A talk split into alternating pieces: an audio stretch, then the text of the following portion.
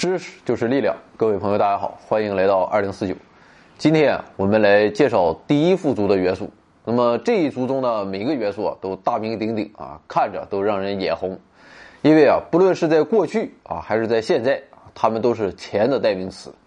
那么而到了现代社会啊，他们也早已经脱离了钱的范畴，活跃在人类社会的各个领域。那么第一个元素啊，就是铜啊，可谓人类的功勋元素。铜是人类最早发现的金属之一啊，也是最好的纯金属之一，属于重金属的行列。那么早在远古时代啊，人们就发现了天然铜啊，并用捶打的方法把它们加工成各种物件后来啊，铜器逐渐取代了石器，结束了人类的新石器时代，进入到了铜器时代。那么关于历史上的铜啊，我们在中学历史课本上就很了解了啊，也就不用多说了。那么总的来说啊，铜对历史进程的贡献是大大的。铜的元素符号是 Cu，原子序数二十九啊，密度每立方厘米八点九六克。纯铜啊，它是一种坚韧、柔软、富有延展性、呈紫红色，而且有光泽的金属。纯铜的延展性啊非常好，一克的纯铜啊就可以拉成三千米长的细丝啊，或者给它压成十平方米几乎透明的铜箔。那么纯铜的导电性和导热性啊也很高啊，虽然不如银那么强啊，但是铜啊要比银便宜多了。所以啊，应用十分广泛。在生活中，我们常见到是各种铜的合金。那么，像紫色的铜中加入锌啊，就会使铜的颜色啊变黄，这个就是黄铜。黄铜啊，可以用来制造精密的仪器、船舶的零件和枪炮的弹壳等等。那么，另外啊，黄铜敲起来啊，声音很好听啊，所以很多乐器都是黄铜做成的。如果像紫色的纯铜中加入镍啊，就会使铜的颜色变成白色，这个就是白铜。白铜的颜色和银差不多啊，但只但只要镍的成分啊啊，它不超过百分之七十，那么肉眼还是可以看到铜的颜色的。白铜啊不易生锈啊，而且在强度、嗯耐蚀性、硬度、电阻和热电性方面都有显著的提高。白铜啊常用于制造钱币、仪表和装饰品等。不过，作为消费者的我们有时候应该注意，那么由于白铜饰品啊，它在颜色、做工啊等等这些方面和纯银饰品。啊，差不多，所以啊，很多不法商家都用白铜来冒充银啊，特别是很多年轻人现在都喜欢带点银饰品。那么怎么分辨呢？那么这里面教给大家几招。一个是啊，一般的纯银饰品啊，都会标有 S 九二五、S 九九零、S 九九九足银等字样，而白铜饰品啊，它没有这样的字符啊。当然，也有不法商家把白铜也刻上这样的字，那么，没有关系啊，还有其他的招来辨别。第二招是啊。用针在白银的表面可以轻松划出痕迹啊！当然，你要试的时候要在背面划，划坏了我可不负责。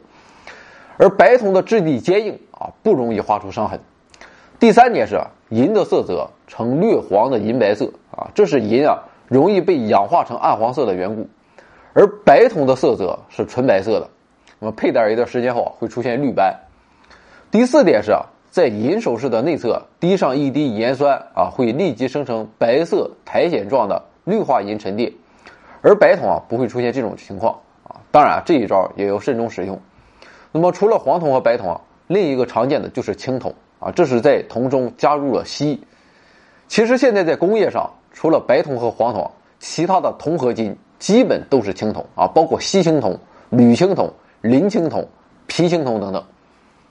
青铜啊，是人类历史上的伟大发明啊，也是金属冶铸史上最早的合金。青铜啊，一般具有较好的耐蚀性、耐磨性、铸造性和优良的力学性能啊，常用于制造精密轴承、高压轴承、船舶上耐海水腐蚀的机械零件啊，以及各种板材、管材、棒材等等。在历史上，青铜被用来各制作各种器物啊，其实不仅是因为铜的发现时间很早。也因为青铜啊，其他一些优良的属性，锡青铜的熔点比较低啊，但是硬度很高，所以啊，它很容易融化和铸造成型。另外啊，锡青铜还有一个反常的特性啊，这就是热缩冷胀。那么这样在制造器物的时候，金属液在冷却后膨胀啊，就可以使得器物的花纹更加清楚。那么古人啊是很重视器物的美观的。关于铜的储量，它是比较丰富的啊。那么自然界中的铜啊，都与铜矿物的形式存在啊，比较常见的有蓝铜矿、黄铜矿、赤铜矿、铀铜矿和斑铜矿等等。铜储量最多的国家是智利啊，大约占到了世界探明储量的三分之一。不过，关于铜的冶炼技术，虽然历经了千年的历史，但至今啊仍然以活法冶炼为主，大约占到了世界产量的百分之八十五。那么，在现代工业上，铜被广泛应用于电气、轻工、机械制造、建筑工业和国防工业等领域。那么，尤其是在电气、电子工业中应用最广，用量最大。在我国有色金属的消耗量中，铜也仅次于铝，位列第二名。曾经在七十年代啊，我国有一对叫刘同庆、刘同乐的兄弟啊，那么利用铜研究出了一种抗癌药物，叫克癌七八五药啊，名噪一时。不过关于这个药，现在还没有什么定论啊。有人说疗效很牛，有人说啊这就是个骗局。总之啊，我们要慎重。那么这一族中的第二个元素啊，就是银啊，银也是一种古老的元素。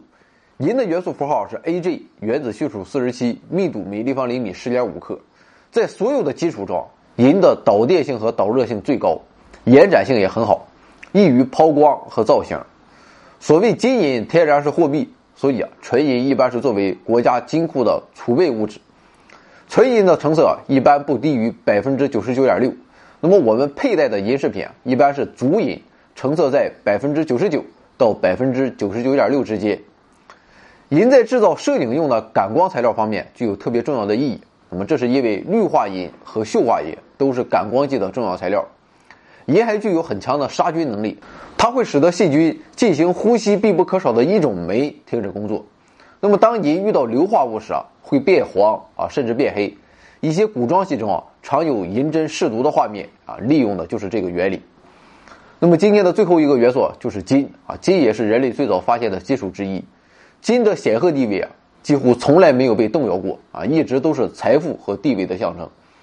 现在啊，世界各国也通常把金作为金融储备。金的元素符号是 Au，原子序数七十九，密度每立方厘米十九点三二克。